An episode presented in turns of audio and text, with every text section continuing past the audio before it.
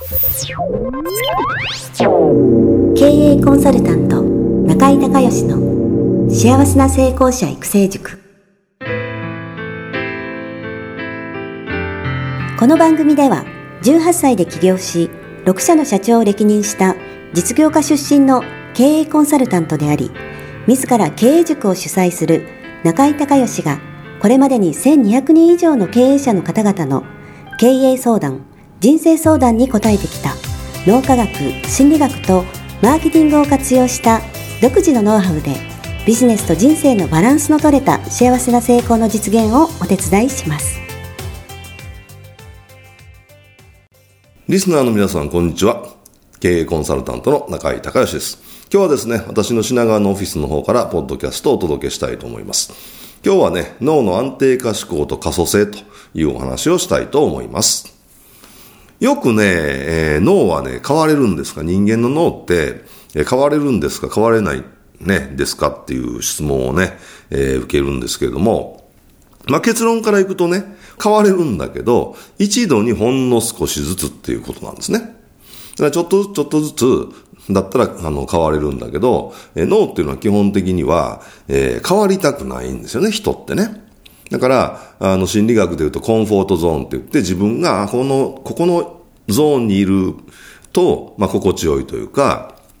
もしくはまあ安全、安心っていうふうに感じられるっていう、そこからこう一歩踏み出すってすごい勇気いりますよね。よく清水の舞台から飛び降りるつもりでみたいなこと言われるしね。昔から言いますけど、本当そうなんですよね。だからそのコンフォートゾーンからこう一歩外に出るってすごく恐怖なんですよね。で、それは脳の特徴で安定化思考と可塑性ということで、脳は、え、急激な変化を嫌います。ね。基本的には安定化思考。今が一番、こう、心地よくて一番安心で安全でっていう、まあそういうことなんですよ。でも、こうちょっとずつちょっとずつちょっとずつの変化だと受け入れられるんで、なんか気がついたら変わっていたみたいなね。例えばセルフイメージなんかでもそうじゃないですか。例えば自分が、こう、駆け出しのセールスマンでね、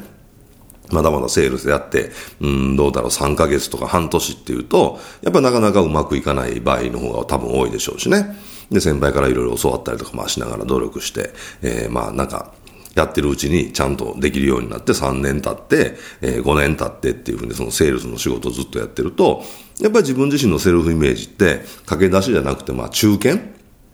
のセールスみたいなイメージである程度自信も持てるしみたいになってきますよね。でそれがまた10年とか15年とか20年とかなったらもう超ベテランですから、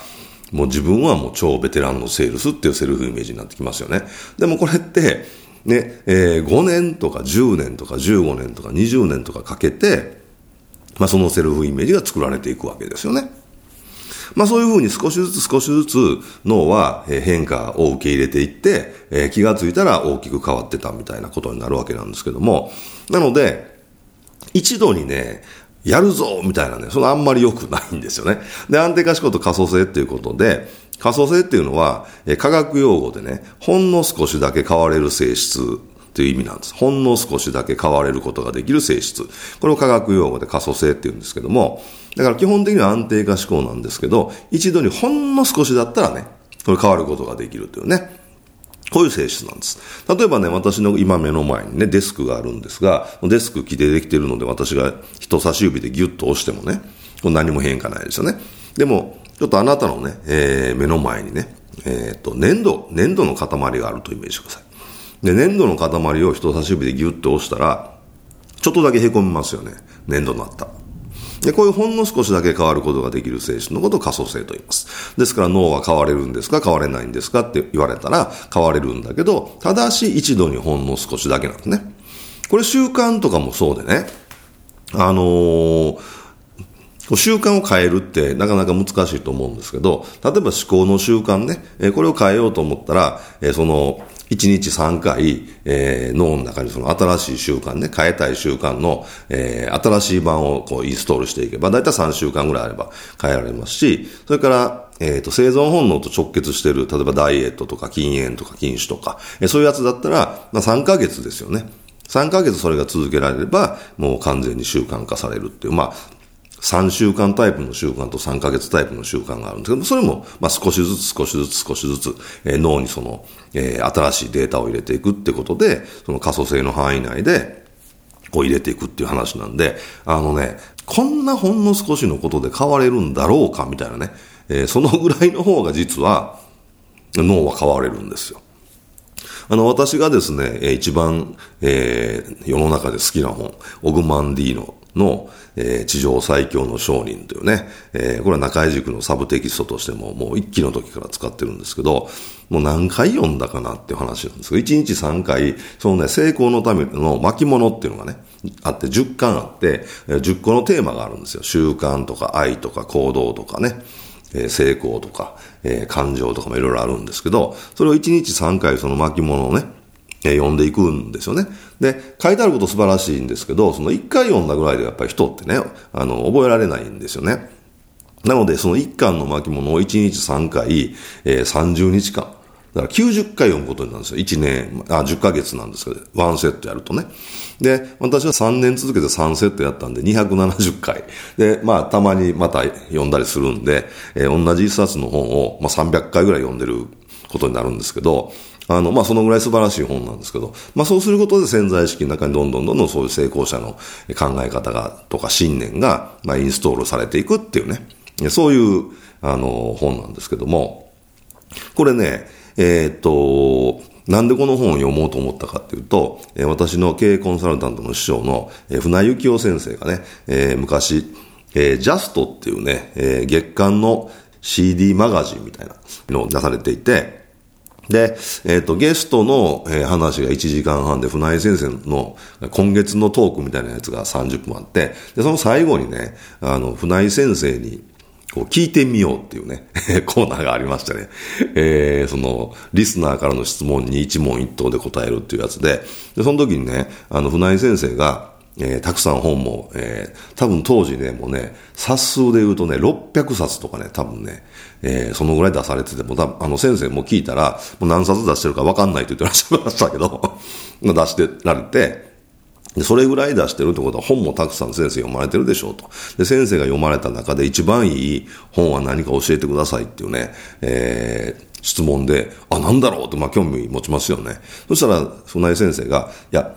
ベスト1はね、絞れないけど、ベスト2までだったら絞れるって言って言われたのが、一つが、えー、ジェームス・アレンの原因と結果の法則っていう本。がもう一つがオグマンディの地上最強の商人。この二つがね、ツートップで、これは絶対、あの、リスナーの皆さん読んだ方がいいですよって言われて、で、読んだんですよ。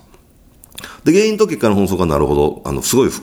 あの、薄っぺらい本で、えー、すぐ読めるんですけど、深いんで何回も何回もやっぱり読まないと、その良さっていうか言ってることの深さがわからないんで何回も読みましたけど、で、オグマンディーはもうそもそも何回も読めっていう本自体がない、システムになってるんですよね。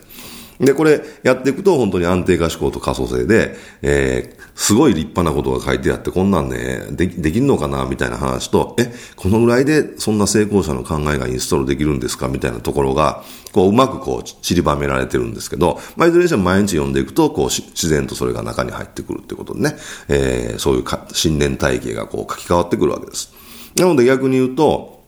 こう自己啓発の合宿型のセミナーね、ブレイクスルーするやつとか、えー、やるぞってモチベーション上げる系のやるぞ、おーみたいなやつは、結局のところ、安定化思考と可塑性の可塑性の範囲を超えてしまうんで、例えば3泊4日の、え、自己啓発のセミナーとかありますよね、もっと長いやつもあるけど。そういうの行ってやるぞって、えー、もう涙流して、感動して、みんなでハグして、みんなでやろう、頑張ろうとか言っても、えー、ね、えー、可塑性の範囲を振り切ってるんで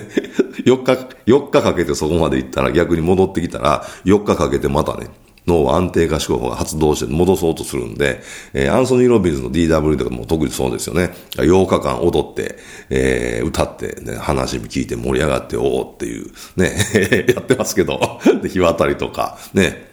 あれも楽しいけど、あの、結局戻りますよね。だから、あの、本当に人間の脳の仕組みから言うと、えー、毎日コツコツっていうのがね、毎日コツコツ、まあ、海馬を騙すというか手なずけるというか、これ変化だっていうふうに感じさせないぐらいの小さなステップ、本当のスモールステップでちょっとずつ、ちょっとずつ、ちょっとずつ毎日やっていくのが一番まあいいということで、そうすることによってね、それはもう後戻りがしないんでね、安定化思考が、えー、可塑性の範囲内の変化であれば脳は受け入れてくれるので、安定化思考が発動しませんから、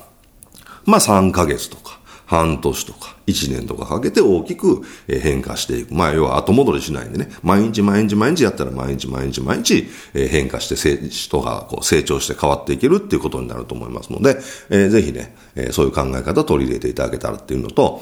まあ、もしできるんだったら、えー、オグマンディールの地上最強の商人ね。これあの、経営合理化協会から出てるちょっと1万円ぐらいの本なんで、あのーちょっと買うの勇気いるかもしれませんが、ぜひやってみてください。これね、文庫本とかも出てるんですけど、あれまた、あの、ちょっと違って、実はトリロジーになっててね、え、1巻と2巻と3巻で3部作なんですよ、地上最強の商人。で、あの、文庫本はね、1巻と3巻。が、えー、文庫になってて、で、その、の、1万円の本は、1巻と2巻が1冊の本になってるんですよ。で、で、この2巻がね、これがすごいんです、これが。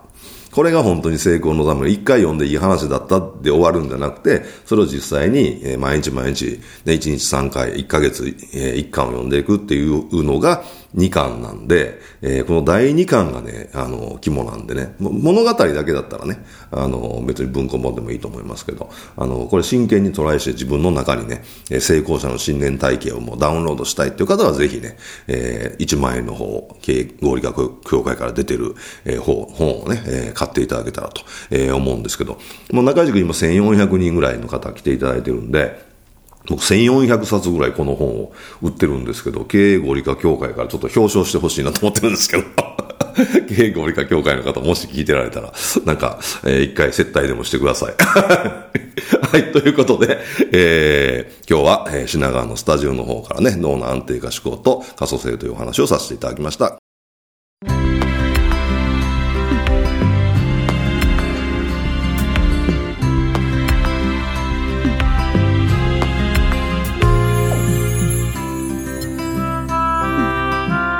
回の番組はいかがだったでしょうか？あなた自身のビジネスと人生のバランスの取れた幸せな成功のための気づきがあれば幸いです。なお、番組ではリスナーの皆様からの質問をホームページの受付フォームから募集しています。また、全国各地から900名以上の経営者が通う中井隆義経営塾幸せな成功者育成6ヶ月間ライブコースに関する情報はホームページをご覧ください。では、またお耳にかかりましょう。